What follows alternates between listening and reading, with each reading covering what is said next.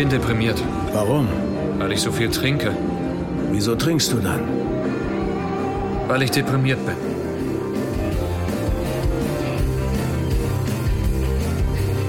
Ich gebe dir meine Nummer. Ich weiß nicht mal deinen Namen. Den sag ich dir das nächste Mal.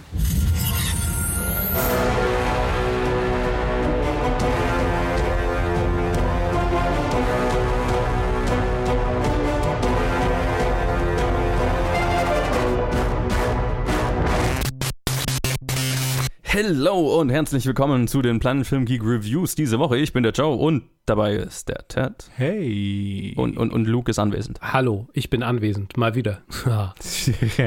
und wie ihr im äh, Titel gesehen habt, ist es wieder eine äh, etwas kürzere Review-Episode.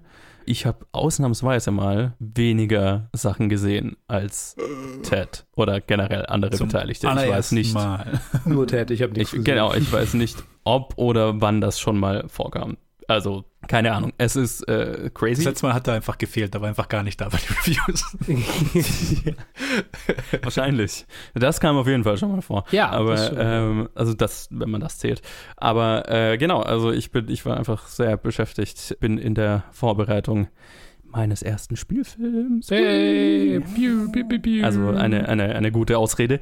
Und deswegen gebe ich jetzt ab an Ted. Und ach ja, genau. Und als wir das hier, wenn ihr das hier hört, dann sind äh, Luke und ich eh tief, tief im äh, Fantasy Filmfest dieses Jahr. Also auch äh, dazu natürlich. Also, ne, das schauen wir mal, wie viel da in der nächsten Review-Episode dann sein wird. Aber es ist ja eh gerade. genau. Es ist ja eh gerade die klassische Herbstflaute, deswegen gibt es eh nicht so viel zu besprechen. Aber Ted, erzähl uns doch, worum es als erstes geht. Als erstes geht's um einen sehr, äh, sehr bekannt, wäre vielleicht das falsche Wort, aber sehr bekannt unter der Arthouse Crowd, einem finnischen Filmemacher namens Aki Kaurismäki, von dem ich schon öfter was gehört hatte. Jetzt kam gerade eben letzte Woche sein, sein neuester Film raus in die Kinos namens Fallen Leaves oder Fallende Blätter. Über den Filmemacher selbst äh, kann ich nicht viel sagen. Ich habe also das einzige, was ich von ihm kenne, ist er hat einen Film, der heißt Leningrad Cowboys Go to America oder sowas, Yes. wo es, ich glaube, um Punks geht, die nach, aus Finnland nach Amerika kommen zu Besuch oder so. Bin mir nicht sicher. ich weiß nichts Pa Punks würde ich Mann. sie jetzt nicht nennen Punks, unbedingt, ähm, aber na, nennen wir es Okay. deprimierte Alternative-Musiker, die den Traum haben, nach Amerika zu gehen und dann quasi so ein, ist es so ein Roadtrip-Movie, der sehr weird und exzentrisch ist und ziemlich großartig. Oh, ah, also den hast du schon gesehen, kennst du also schon? Ja. Ah, okay. Äh, Ja, weird und exzentrisch, glaube ich, trifft jetzt nicht ganz auf diesen Film zu. er hat auf jeden Fall eine sehr distinktive Stimme und halt auch so, wie er den Film aufbaut. Es ist extrem interessant. Fallen Leaves, ich werde gar nicht erst versuchen, die ganzen Namen zu butchern, weil finnische Namen habe ich auch noch nie mal, ge nie mal gehört. Also ich hatte keine Ahnung, wie man die ausspricht, aber wir haben hier einen Cast mit zwei Hauptfiguren, zwei Hauptcharakteren, die depressiver nicht sein könnten. Es ist die, es ist die niedlichste slash deprimierendste äh, Rom-Com, die ich seit langem gesehen habe. Äh, hier geht es um zwei Arbeiter irgendwo, irgendeinem Land, also nee, in Finnland, in irgendeiner Stadt. Der Film hält es sehr vage, äh, in welcher Zeit wir spielen, beziehungsweise nicht mal, nee, tatsächlich, das stimmt gar nicht. Der Film spielt sehr bewusst in 2024 und in dem Setting ist der Ukraine-Krieg noch nicht vorbei, sondern dagegen Russland sehr in die Offensive, weil ein großer, ein großer Punkt von, vom Aufbau dieser depressiven Stimmung ist, dass die ganze Zeit im Radio nur über, über die fürchterlichen Angriffe auf verschiedenste Städte und Kulturgebäude und Supermärkte und Krankenhäuser begangen wird, was im Prinzip einfach nur unterstreichen, unterstreicht, wie, wie schlecht es auch den Leuten so schon geht. Und es kommt halt einfach noch dazu, dass das einfach die einzige News ist, die irgendwie so auf den Wellenlängen ist, auf den Radiowellen. Wir spielen, also es geht hier um, um zwei sehr einsame Personen. Auf der einen Seite haben wir eine Frau, die im Supermarkt arbeitet als so Hilfe für alles die so schlecht bezahlt wird, dass sie das abgelaufene Essen versucht mitgehen zu lassen, damit sie was daheim zu essen hat, weil sie ansonsten ja das finanziell nicht stemmen kann. Auf der anderen Seite haben wir einen Mann, der, ja, wie es aussieht, von irgendwo hergezogen ist, Gastarbeiter ist und halt irgendwo halt auf der Baustelle halt arbeitet, aber halt auch ein sehr einsamer Alkoholiker ist, der auch am, während, vor und nach dem Job die ganze Zeit an der Flasche ist und ansonsten halt auch nicht so wirklich durch den Tag kommt. Und diese beiden Personen, erstmal lernen wir sie kennen, wie sie halt so ungefähr, wie halt ein bisschen ihr Alltag ausschaut. Und da sind wir schon sehr deprimiert. Und dann haben wir ein Chance-Meeting zwischen den beiden und das ist super cute, weil sie beide sehr schüchtern und sehr so fast schon halt verliebt, Liebe, Liebe auf den ersten Blick, so sehr sich ineinander vergucken.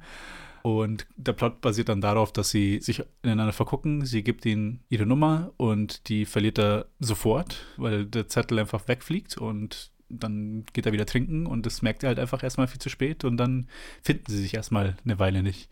Und dann geht es halt einfach darum, dieses kleine Hin und Her in der Stadt, wie sie irgendwie dann zueinander finden. Was, weil es alles sehr, sehr süß ist. Es gibt eine Szene, die, wo sie halt auch dann zusammen ins Kino gehen und dann The Dead Don't Die von Jim Jarmusch, hm. den 2017-Film, den Zombie, die Zombie-Komödie anschauen. Was jetzt hier interessant ist, was ich gesagt habe, der Film spielt zwar 2024, aber der ist so anachronistisch gemacht, dass ich könnte ihm jede Dekade abkaufen, in der er spielen soll. Also Sie geht in, in ein Apartment, das sieht aus wie, keine Ahnung, im DDR-Museum, diese alten DDR-Apartments aus den 70ern, 80ern, was auch immer. Das Radio sieht aus, als wäre es aus den 50ern. Das ist das Einzige, was sie, was sie besitzt. Er ist einfach in so einer Gastarbeiterbude, wo er mit drei anderen Leuten im selben Zimmer schläft, auf Bankbetten und die haben halt auch nichts.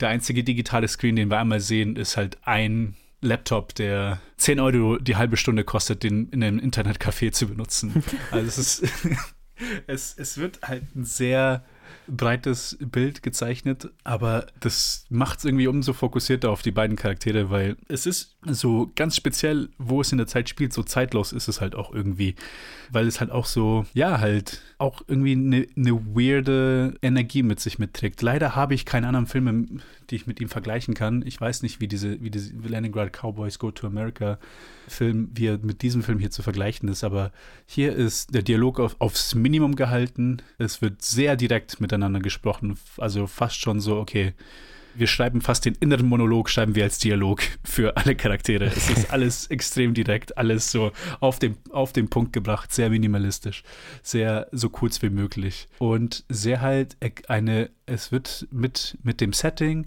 mit den Kostümen, mit, die, mit der Production, mit dem Production Design, mit den Performances, wird so eine extrem starke Melancholie aufgebaut und irgendwie auch so eine extrem starke, so deprimierende Stimmung im Hintergrund, also quasi das Leben, das sie führen, ist so irgendwie zermürbend, dass es dann dieses, diese, diese kleine süße Romance, die sich entwickelt, umso süßer macht, umso, es ist umso ein größerer Lichtblick so am Ende des Tunnels. Und so, oh, das es ist, es, not all things are bad. Irgendwie, das ist, es lässt einen richtig, richtig irgendwie, es gibt einen richtig schöne Gefühle, während man so währenddessen so, oh mein Gott, diese, diese, diese armen Leute und auch um sie herum, es gibt keine einzige Person, der es gut geht. Es ist einfach so, oh, es geht einfach allen schlecht. Und es ist einfach irgendwie, es gibt keinen Ausweg aus dieser Hölle, außer zwischenmenschliche Liebe.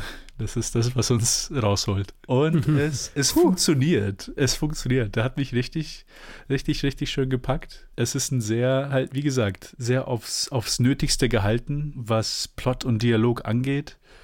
Und es ist halt vieles, spielt halt in den, in den kleinen Blicken, in den kleinen Gesten, in wie die, wie Leute zueinander, wie sie miteinander interagieren, aber halt auch, und das könnte vielleicht auch in den anderen Filmen da sein, es ist, es alles fühlt sich sehr gestaged an. Also naturalistisch ist es auf jeden Fall überhaupt nicht. So wie die Charaktere geblockt sind, so wie sie zueinander sitzen, so wie sie zur Kamera sitzen und stehen, so wie sie wirklich immer so gefühlt drei Sekunden warten, bis, bis der andere sprechen darf, wie es halt wirklich so sehr langsam hin und her geht zwischen den Leuten.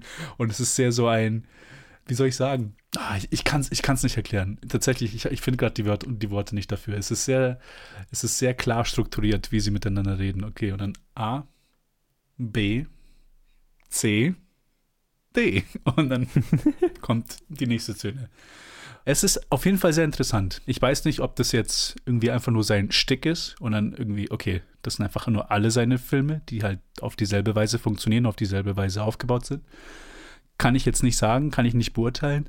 Ich weiß, dass es für diesen Film für mich sehr gut funktioniert hat und ich das ein, eine sehr süße kleine, so, ja, bisschen deprimierende Rom-Com fand, die ich von meiner Seite wenn so diese einfach das Setting und auch tendenziell auch dieses, ja, er ist ein Arthouse-Regisseur, den man, von dem man wahrscheinlich viele schon gehört haben, aber halt noch nichts gesehen hatten, genauso halt wie in meiner Situation. Ich finde, das ist jetzt auch nicht irgendwie super out there, dass man, dass es einen irgendwie wegstößt und abstößt. Ich finde, wenn man daran interessiert ist, so an dem, an dem Filmemacher, wenn man öfter mal was von ihm gehört hat und mal was versuchen will, finde ich das eigentlich einen ziemlich kleinen, süßen Einstieg. Ich bin auf jeden Fall sehr interessiert, also seine, zumindest Teil seiner restlichen Filmografie zu sehen, weil jetzt auf Letterboxd habe ich gerade gesehen, dass das halt ein Haufen Sachen sind. Ich weiß nicht, wie viele davon Kurzfilme sind, aber der hat auch schon, sein, seine Karriere spannt auch schon Dekaden und Dekaden. Deswegen, das ist viel. Aber ähm, Leningrad Cowboys Go America ist aktuell auf Mubi hm. und ist nur 79 Minuten lang. Also, uh. äh, wenn ich eine Empfehlung aussprechen kann, ohne den neuen Film gesehen zu haben. Ja, dann seht ihr es. Haben wir schon mal eine Doppelempfehlung. Ein, ein Film auf Mubi und den anderen könnt ihr mit MubiGo anschauen, falls ihr in München oder Berlin seid. Ja, also. Könnt ihr ihn sogar kostenlos im Kino anschauen. Ja, in Frankfurt ist inzwischen auch dabei. Uh, und in Frankfurt auch. Also haben wir jetzt schon drei Städte. Also, mhm. falls nice. ihr das hört, am Sonntag direkt, dann habt ihr jetzt noch bis Mittwoch Zeit, euch diesen Film für umsonst anzuschauen. Holt euch Mubi und ich meine, zwei Fliegen mit einer Klatsche. Besser geht's nicht. Aber ja, eine sehr warme Empfehlung. Ich hatte eine sehr schöne Zeit mit diesem Film. Das ist jetzt, wie gesagt, der haut euch nicht vom Hocker. Das ist jetzt kein Bombast. Aber es, ja, mir hat er sehr gefallen und der ist auch, ich meine, liegt auch daran, dass ich jetzt nicht allzu viele Filme dieses Jahr gesehen habe. Aber der ist bei mir schon ziemlich hoch auf meinen, uh. auf meinen Bewertungen dieses Jahres gelandet. Also, das muss ich auch schon gesagt haben. Auf jeden Fall eine warme Empfehlung von mir und eine weitere warme Empfehlung von, von Joe auch für einen anderen Film von demselben Filmemacher. Besser geht's doch nicht. Alright. Und damit ein Trenner. I'm gonna find the One Piece. It's called Roger's treasure. He hid it somewhere in the Grand Line. It's a myth. Can't wait to see the look on your face when we find it. But isn't there something that you want? More than anything else in this world. For as long as I can remember, it's been my dream to become King of the Pirates! King of the Pirates, eh? Some treacherous path.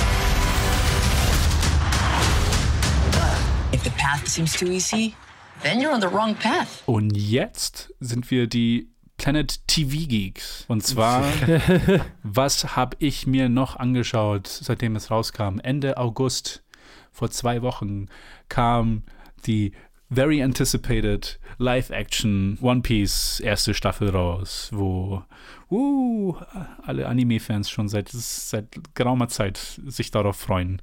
Beziehungsweise halb freuen und halb dreaden, dass es halt wieder. Dass es kacke wird. Der übliche, übliche Live-Action-Scheiß ist. Und ich bin happy, berichten zu dürfen, dass es tatsächlich kein üblicher Kack ist. Nice. Uh wie viele vielleicht auch schon gehört haben oder gesehen haben, One Piece ist das riesigste Anime aller Zeiten, läuft seit 25 Jahren, wird wahrscheinlich noch, noch mal fünf Jahre laufen, bis es wirklich zu Ende geht. Also Jesus fucking es Christ. Ist, es ist ein Mammutprojekt. es ist ein Mammutprojekt, das seinesgleichen sucht. Und früher oder später war klar, dass, dass sie es vielleicht mal versuchen werden mit einer Live-Action. Und ja, Netflix hat sich jetzt dran gewagt, aber halt auch nur unter anscheinend sehr starker Mitarbeit vom, vom Mangaka, vom Schriftsteller selber, der anders die Serie hätte nicht, hätte nicht freigegeben, die zu machen, wenn er nicht selber also kreativen, stark kreativen Input geben dürfte. Und wir sind jetzt hier bei der ersten Staffel gelandet, die so, sage ich mal, die ersten 40 Anime-Folgen in acht Folgen je 50 Minuten reinstopft und da die Handlung da reinkommt. Erstmal Okay. so ein bisschen Hintergrund, One Piece, Piraten.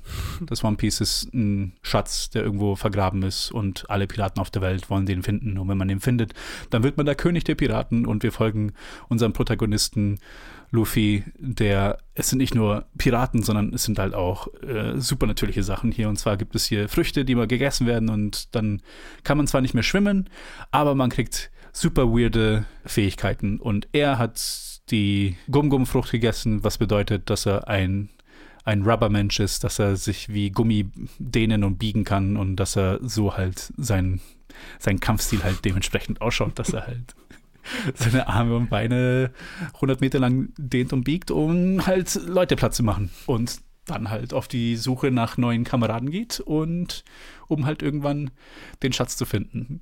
Und soweit werde ich das hier belassen. Ich will auch gar nicht so sehr auf die Story eingehen. Also die erste Staffel geht so, ja, ich, ich, sag, ich sag, es sind die ersten 40 Folgen vom Anime. Mittlerweile hat das Anime etwas über 1000 Folgen. What? Das heißt, wir sind nicht, wir sind bei keinen 5, wir sind bei keinen 5% von, von der Ja. Runtime oder Dude. Von, von der Anzahl des Animes. One Piece ist mittlerweile ein Leben. Why? Why? Es ist ja Mammutprojekt. Ich sag's, ich sag's dir. Das heißt, wir sind so, was die eigentliche Story angeht, so in den ersten 5%, was auch im Manga geschrieben ist. Interessant ist, dass natürlich nat- sehr viel Arbeit, also sehr viel Arbeit in die Adaption reingesteckt wurde, wo halt auch der Oda mitgearbeitet hat. Tatsächlich, was viele spekulieren, man weiß es nicht. Wie gesagt, das Manga geht jetzt seit 25 Jahren. Geplant waren fünf Jahre. Der wollte das eigentlich in fünf Jahren zu Ende bringen. Und dann hat sich's einfach nur aufgebauscht ohne Ende. So, ups, das war jetzt mein Leben. ja, total. Was jetzt die Vermutung ist, ist, dass, ja, vielleicht wollen sie den, die Netflix-Show halt am originalen Konzept anlehnen, wo sie halt einfach nur Hm. dieses Fünfjahresprojekt, was halt so vielleicht in drei, vier Staffeln gemacht werden könnte, dass sie es halt so durch, durchhauen, was halt auch sehr realistisch ist. Weil, obwohl das Anime 25 Jahre geht, sind irgendwie in Echtzeit in der Geschichte zweieinhalb Jahre oder so vergangen. Halt, weil was halt ganz normal ist bei, bei Manga und Anime. Quasi eine D&D-Gruppe gone wrong. Ja, ja, ja. Wir können die Kampagne ja. nicht mehr aufhören. Jetzt in der ersten Staffel geht es halt darum, dass er die ersten paar Leute in seiner Crew sammelt. Jetzt hat er seinen, seinen zweiten Mann, seine Navigatorin, seinen, seinen Sniper, seinen Koch und er sammelt seine Crew und dann will er zu den gefährlichen Seen, um dort halt nach diesem One Piece zu suchen. Und wie gesagt, ich glaube, von der eigentlichen Story gehe ich jetzt mal ein bisschen ab. Adaptionstechnisch. Interessante Entscheidungen wurden getroffen. Also es wird, es wird, es wird einiges kondensiert. Es werden viele Charaktere vorge also vorgezogen, die, es erst, die erst später vorkommen. Also man merkt, die wollen das ein bisschen schneller in die Gänge bringen als das Anime selber Okay. was, was ganz gut ist. Das heißt, das Pacing von den Episoden und überraschenderweise, ich habe halt auch viel Feedback von Leuten jetzt auch gelesen, die nichts vom Anime wussten, die die Show sehr lieben, also die die Live-Action sehr, sehr lieben. Und auch viele Anime-Fans, also viele One Piece-Fans, die die Show sehr appreciaten. Und auch von meiner Seite, ähm, sie ist sehr unterhaltsam. Also sehr unterhaltsam und auch in diesen ersten, also in diesen ersten Abteil jetzt, was sie sich ausgesucht haben für, für die erste Staffel, da gibt es schon, ja, ein bisschen mehr als eine Handvoll sehr ikonischer Momente im Anime. Also, also wo One Piece so erfolgreich ist, ist das, das ist so eine, das ist so ein Ding, ist, dass es schafft, den Balanceakt, den Balanceakt zwischen sehr komö komödiantisch silly sein und extrem emotional, wir bringen dich zum Weinen, Mhm. also zum Heulen, Heulen.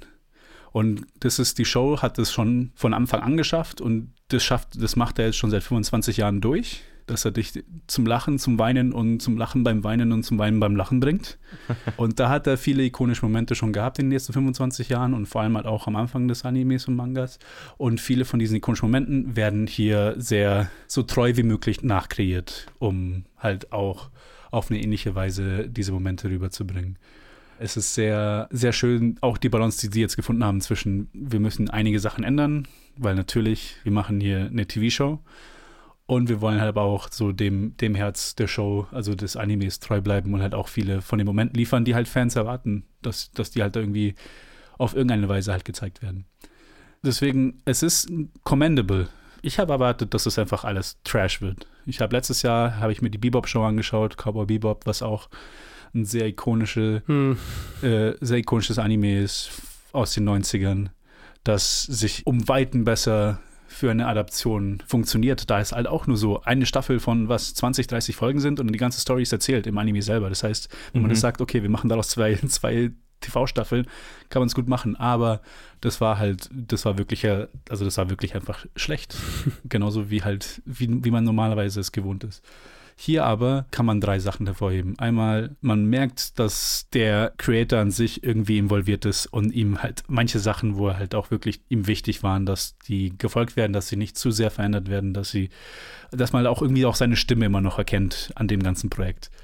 Das zweite, wo man sagen muss, dass die es besser fast nicht hätten machen können, ist das Casting Hm. nicht nur so die Kern, diese Fünfergruppe, die er sammelt ganz am Anfang, so dass es halt diese Piratencrew ist. Die sind einfach, jeder von denen ist perfekt. Und die Dynamik ist perfekt und die Chemistry halt auch unabhängig davon, wie sie die, die Dynamik der Charaktere darstellen. Die Chemistry untereinander von diesen Schauspielern ist super. Also die, es macht einfach Spaß, denen zuzuschauen. Aber halt auch die ganzen Nebencharaktere, weil bei so einem Manga, wie, wie man weiß, ist ein, ein Haufen anderer Leute und ein Haufen anderer weirder fucking Leute. Und die sind halt alle mit dem nötigen Charme, aber auch mit der nötigen Sincerity gespielt, weil das ist diese Art von Komik, die er da hat, die hat nichts von dieser MCU-Ironie, die, man, die wir so gewohnt sind jetzt in den letzten zehn Jahren. Mhm. Das ist eine sehr, sehr earnest TV-Show oder halt generell, also diese Art von Komik. Es ist sehr vom Herzen. Es ist sehr, weil, und damit macht er auch diesen Balanceakt zwischen Komik und Tragik, weil halt alles sehr ernst gemeint ist, alles sehr over the top, aber over the top auf eine Weise, wo halt wirklich jeder daran glaubt. Es ist, es wird nicht kommentiert, es wird nicht, es gibt keinen Snark und es ist sehr willkommen. Und dann äh, die dritte Sache, und da, da fängt es an, wo es Hit, Hit or Miss ist, aber wo es die meisten Leute scheinen es sehr zu mögen. Ich bin da eher so auf der eher kritischeren Seite, ist so, da das halt auch so ein Piraten mit Superfähigkeiten sind. Das heißt, Kampfsequenzen haben wir zu Genüge in jeder Episode. Mhm. Mhm. Und klar, es ist ein, sie haben ein großes Budget hier reingesteckt in diese Show, aber mir geht es ja gar nicht mal so um die Special-Effekte, die hier drin sind.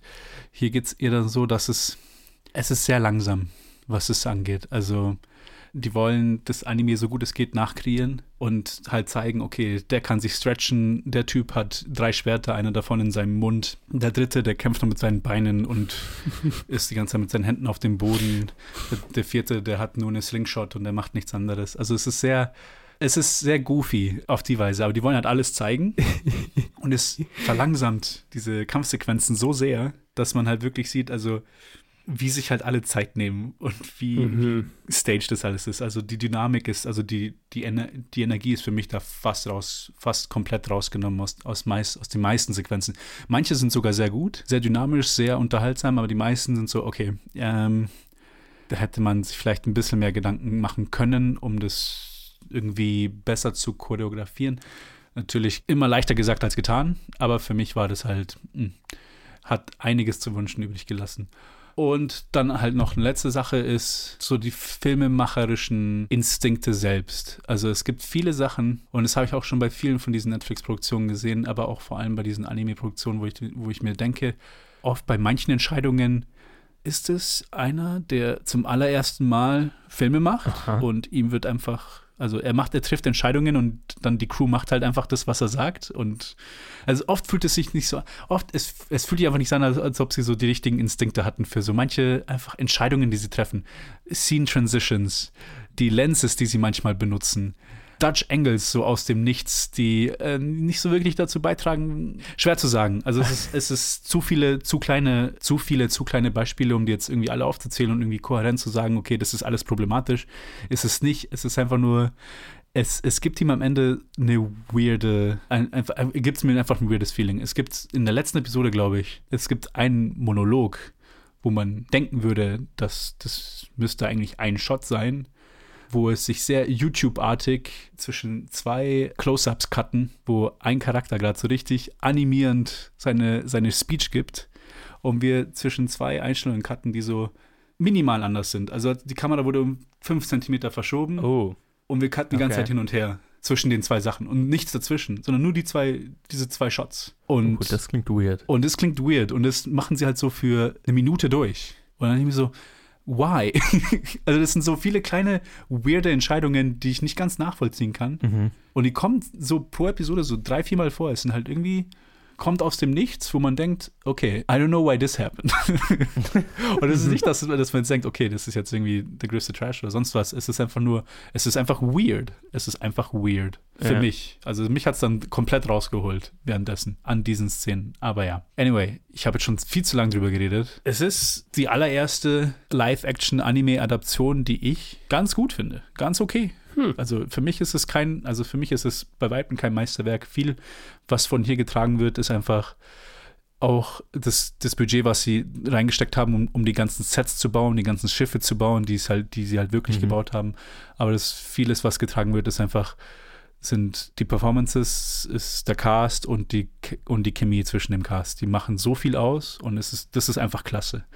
Und der Rest, über den kann ich hinwegsehen, aber weil ich eigentlich immer gerne mehr erwarte. Aber wo ich aber auch verstehen kann, dass die meisten Leute, die normalerweise Anime-Fans sind, die, die, die es extrem feiern, weil es halt Levels und Levels über dem Zeug ist, was normalerweise produziert wird. Also es ist ein extremer Shit nach vorne, was Adaptionen angeht, aber ja, man hat auch von ganz unten angefangen. also schön. allzu weit kann der erste Schritt nicht hochgehen, aber überraschend, überraschend weit hoch. Dafür, dass die meisten Adaptionen straight Trash sind. Ich meine, ich, ich habe das Monumentalprojekt One Piece gerade an, an, anhand meiner Krankheit wieder so ein bisschen angefangen, wo ich dachte, ah, es ist auf Netflix hier die Serie draußen, vielleicht fange ich mit dem Anime mal wieder an. Ich, ich, vielleicht fange ich mal mit der, mit der Live-Action-Serie tatsächlich an und gucke dann, ob es mich so sehr packt vom Stoff her, dass ich sage, okay, ich gehe wieder in Anime rüber. weil es klingt ja eigentlich ganz gut. Und vor allem zeitsparend, weil wenn sie die ersten 50 Episoden Dude. in die Staffel reinpacken, das ist ja schon. Das ist, das ist ein Wort. Ja, ja, ja. Also es ist, es ist interessant zu sehen, wie es weitergeht. Ich traue Netflix nicht zu, die Show auf eine Weise zu Ende zu bringen, die. Beziehungsweise ich traue Netflix nicht, nicht zu, diese Show zu Ende zu bringen. Ja, das glaube ich auch nicht. Die wird noch, wenn es gut läuft und es sieht aus, dass es sehr gut gelaufen ist, dass die Show einfach sehr, sehr hohe Quoten hat, dass Minimum noch ein oder zwei Staffeln gemacht werden. Aber ich glaube, spätestens dann wird es gedroppt, weil ja, es ist Netflix. halt. Ich meine, Und wer weiß auch, was der Plan ist. Ich, ich habe jetzt da ein bisschen spekuliert am Anfang, aber keine Ahnung. ja. Also ich werde es mir auf jeden Fall anschauen. Also mir macht es auch Spaß. Ich habe tatsächlich vor, mir die Show nochmal anzuschauen, weil sie auch die geniale, für mich die geniale Entscheidung getroffen haben, dass sie jetzt, okay, die Show ist auf Englisch mit viel, mit einem sehr internationalen Cast, aber natürlich sprechen alle auf Englisch. Aber zum Beispiel die japanische Synchro ist, sind die Originalsprecher, die seit 30 Jahren diese Charaktere sprechen. Die deutsche Synchro, genau das gleiche, sind die Sprecher, die seit den 90ern One Piece sprechen ah, okay. wo ich tatsächlich sehr interessiert bin, nur, nur um das nochmal aus irgendwie Nostalgiegründen mir das nochmal so anzuschauen. Aber ja, Sehr cool. ich kann es auf jeden Fall empfehlen. Wer One Piece steht, wer auf Anime steht, wer, auf, wer interessiert an solchen Adaptionen ist, es ist wirklich die beste, zumindest die im Westen produziert wurde. Ich habe nicht sehr viele äh, japanische Live-Action-Filme gesehen. Die machen ja auch ziemlich viel Zeug davon. Aber so von was westliche Produktionen angeht und Adaptionen ist das wirklich ein High Standard, wenn auch, wie gesagt, im Vergleich zu Trash. Und jetzt kann ich endlich an den Joe weitergeben und wir spielen einen Trenner. Hercule Poirot, ich habe etwas entdeckt. Ich habe es von allen Seiten betrachtet und ich bin der intelligenteste Mensch, den ich kenne, aber ich komme nicht dahinter, also wende ich mich an den Zweitschlausten. Sie führen etwas im Schilde, meine Liebe. Ich habe Millionen sogenannter Medien gesehen, alles Betrüger. Ich glaube nicht an Medien. Begleiten Sie mich zu einer Seance. Decken Sie den Betrug auf. Herr Detektiv, Sie sind hier, um mich in Misskredit zu bringen. Aber ich kann mit den Toten sprechen. Ich würde alles geben, um die Stimme meiner Tochter zu hören. Falls jemand gehört werden möchte, wir sind hier und lauschen.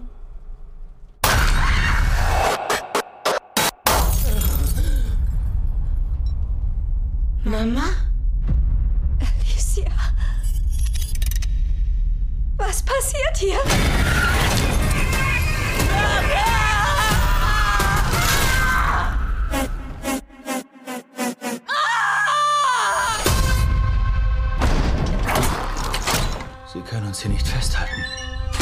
Niemand ist tot. Niemand verlässt diesen Ort, ehe ich weiß, wer es getan hat. Ein Geist hat sie getötet. Es muss eine rationale Erklärung geben für all das. Geben Sie zu, dass Sie es mit etwas zu tun haben, das größer ist als Sie. Und ich mache noch einen letzten Film. Das ist der große Release der letzten zwei Wochen gewesen. Kenneth Branaghs dritte Hercule Poirot-Verfilmung A Haunting in Venice. Mit natürlich Kenneth Branagh als Hercule Poirot. Kylie Allen, Camille Cotton, Jamie Dornan, Tina Fey, Jude Hill, Ali Khan und viele mehr. Und es spielt in Venedig wie der Name sagt. Und da ist Hercule Poirot, der berühmte Detektiv, inzwischen äh, mehr oder weniger untergetaucht. Der, oder er lebt halt da und äh, ist in der Rente sozusagen, nimmt keine Fälle mehr entgegen, auch wenn lauter Leute ihn die ganze Zeit ansprechen, weil sie merkwürdige Todesfälle in der Familie hatten oder so, irgendwas, was sie gerne aufgeklärt hätten. Aber nein, er weigert sich, irgendwas zu machen, bis er auf Tina Feys Charakter trifft, eine Krimi-Autorin, die sich selber als den schlauesten Mensch der Welt bezeichnet und äh, Hercule Poirot als die Nummer zwei, die dann zu ihm kommt und sagt, hey, ich äh, hab da, ich, ich gehe da zu einer Seance demnächst und das ist von einer, ach ja, hier, die habe ich ja noch gar nicht erwähnt, hier äh, äh, äh Dingenskirchens, Michelle Yeoh. Warum ist die denn da hier nicht gelistet auf Letterboxd? Oder habe ich, doch, da ist sie. Habe nur davor aufgehört zu lesen. Okay, ähm, genau, von einer äh, so Medium, von einem Medium, gespielt von Michelle Yeoh, äh, geleitet wird, wo Tina Feys Charakter eben sagt, ich kann normalerweise alle diese Scharlatane rausfinden, was der Trick ist und wie die agieren und was der Scam ist. Aber hier bin ich überfragt. Und äh, weil ich die schlauste Person der Welt bin und das nicht rauskriege, komme ich zur zweitschlausten Person und äh, dann musst du das bitte rausfinden.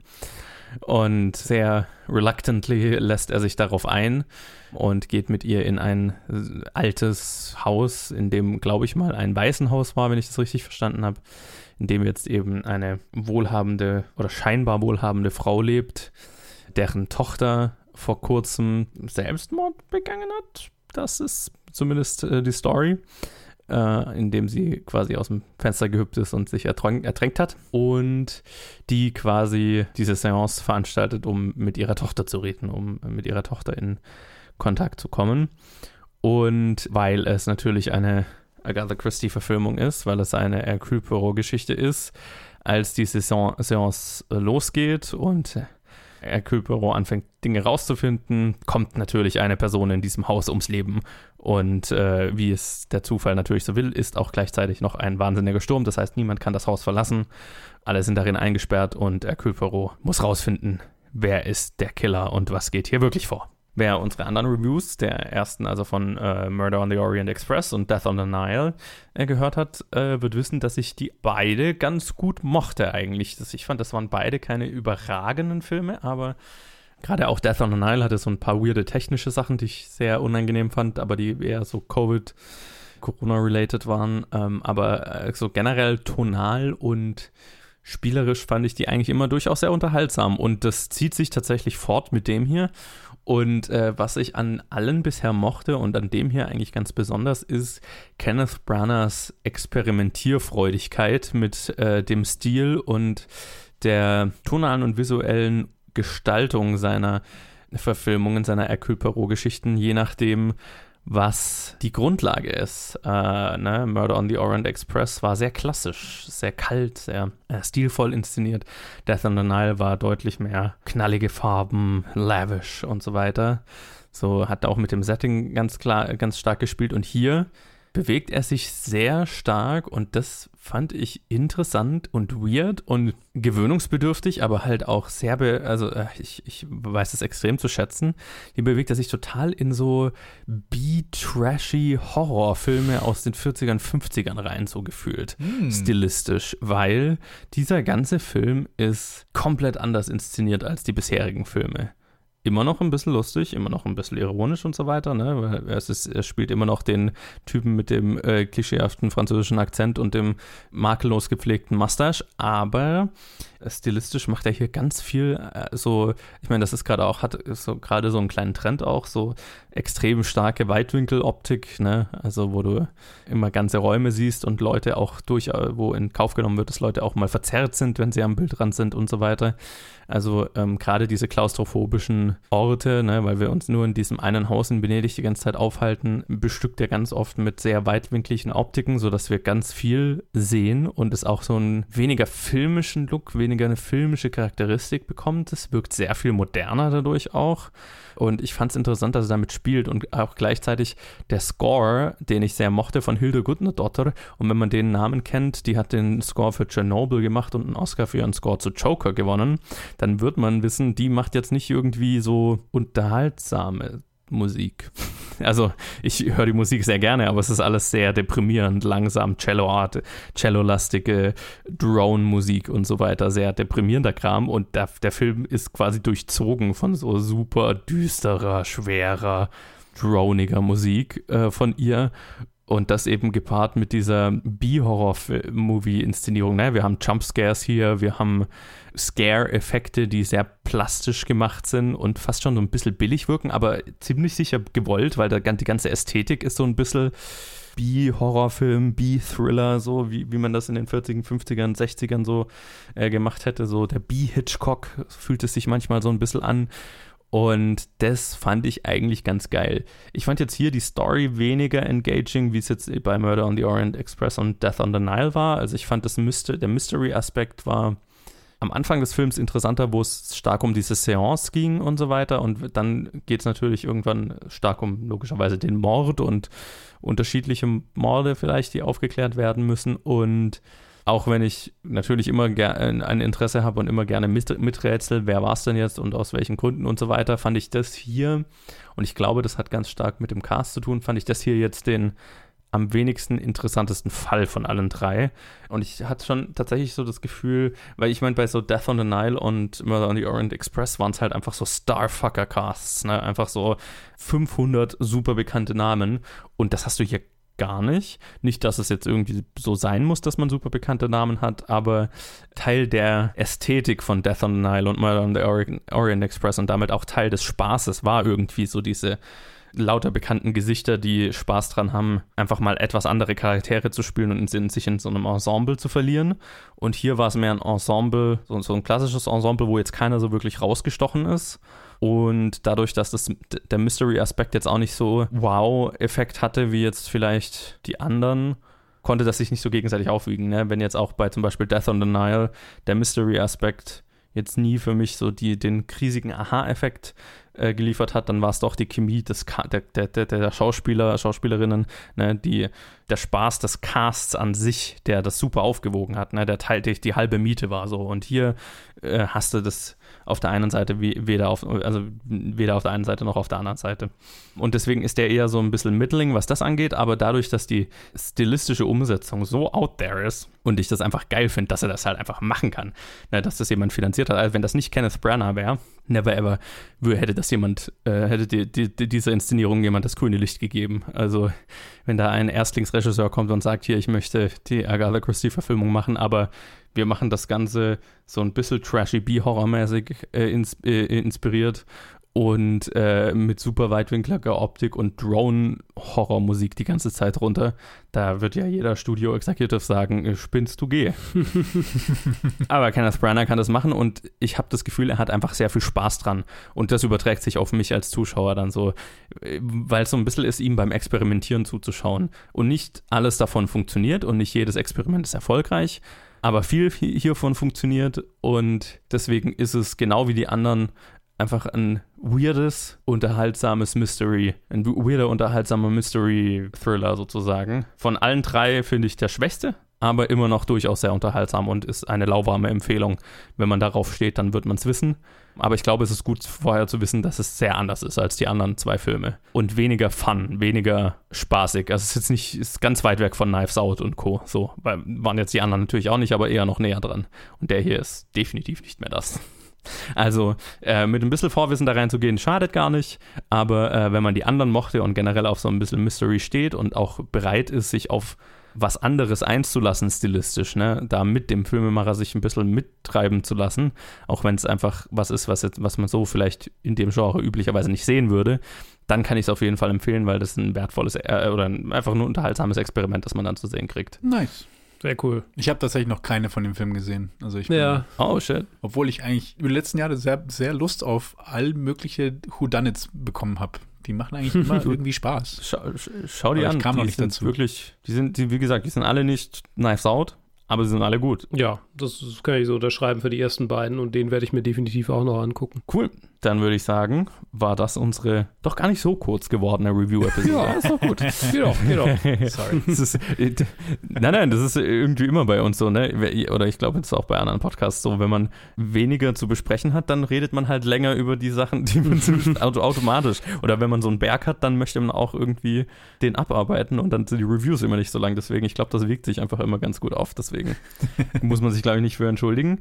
Falls ihr da draußen eine der Dinge gesehen habt, die wir diese Woche besprochen haben, lasst uns wissen. Facebook, Twitter, Instagram, planfilm.gmail.com. Und ansonsten hören wir uns in zwei Wochen wieder zu weiteren Reviews äh, und dann schauen wir mal, wie viel zumindest Luke und ich während dem Fantasy Filmfest noch an anderem Scheiß sehen. Ich meine, es ist noch ein paar Tage dann dazwischen bis Ja. Reviewaufnahme, aber wir Mal werden gucken. sehen. Keine Versprechen. Ted, Ted muss es alleine stemmen im Ich werde Zweifelsfall. schauen. Ich werde schauen, was ich so die Woche. Ich habe ja schon ein paar, paar geplant, die ich sehen werde. Das, Yes. Das wird, das wird keine leere Review-Episode. Na dann, wir hören uns in zwei Wochen. Bis dahin. Bis dann. Tschüss. Tschüss.